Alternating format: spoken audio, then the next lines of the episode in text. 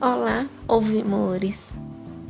Lembram quando eu disse que, devido ao meu treinamento, de repente começou a brotar patrocínio sem eu pedir? É porque até então eu não tinha precisado, né? E como eu amei correr a meia maratona de São Paulo, eu pensei assim: ah, eu podia correr a São Silvestre, né? Então, a primeira coisa que eu fiz foi procurar o regulamento da corrida para saber se eu tinha direito de isenção na taxa de inscrição. E eu tinha sim, ainda bem. Ou seja, né, eu não pagava. Atleta com deficiência não paga a inscrição da São Silvestre, que é uma corrida muito grande, né? E eu tinha esse direito sim, ainda bem, porque em 2019 a inscrição da São Silvestre já estava 250 reais. Então marquei consulta com o meu neurologista, porque ele é o único médico que eu consulto que me dá o laudo para participar de corridas grandes Porque ele conhece o meu histórico todo, né, gente? Ele tem os meus exames, tomografias, conhece meu treinamento e é ele quem libera os, os laudos. Depois que constei com o neurologista, que ele me entregou o laudo, entrei em contato com a minha prima para saber se ela estaria em São Paulo visto que a São Silvestre é no dia 31 de dezembro, ou seja, na véspera do Réveillon. E realmente a minha prima não estaria lá, porque ela estava fazendo doutorado na Nova Zelândia.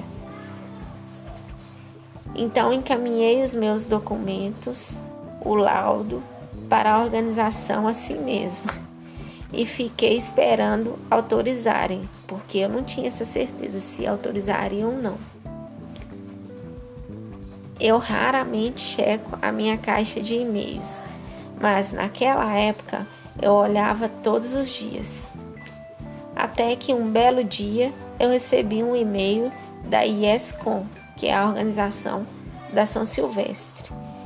E o e-mail estava dizendo que minha inscrição estava aprovada. Eu fiquei toda feliz e falei assim: agora eu vou correr atrás de patrocínio, né? Então comecei a lembrar de todas as pessoas que me ofereceram ajuda. E a primeira pessoa que eu procurei foi Léo do depósito, depósito do Léo. Eu lembro que eu enviei mensagem para ele no WhatsApp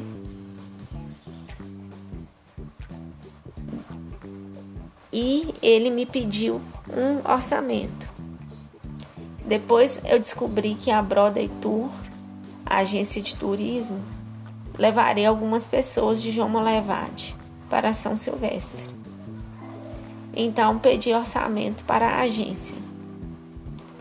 No orçamento tinha os seguintes valores: da Topic de Monlevade até o aeroporto de Confins, passagens aéreas de Belo Horizonte para São Paulo e de volta, uma diária no hotel em São Paulo no dia 30 de dezembro e Topic do aeroporto de Confins até João Molevade. Encaminhei o orçamento para Léo. Ele me disse que tudo para ele sozinho era caro e me recomendou que procurasse a Ciabel, que é a Associação dos Comerciantes de Bela Vista, e pedisse ajuda. E assim o fiz. Então a Ciabel pagou metade e o depósito do Léo pagou a outra metade e ainda tive a colaboração da Sou Arte Modas. Andréia Geraldine Sandy, beijo para vocês e obrigada.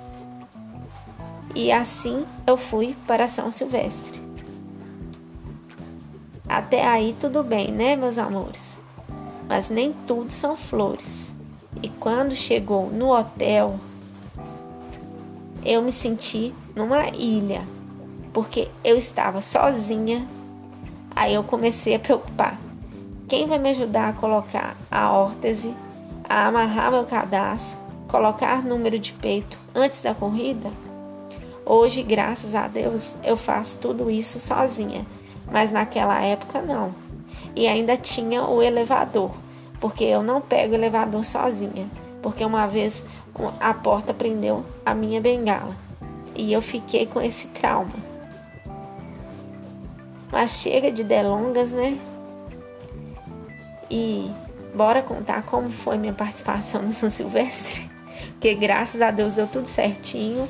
Eu cheguei na largada a tempo e a organização providenciou dois guias para me acompanharem, o que me ajudou muito porque eu estava morrendo de medo.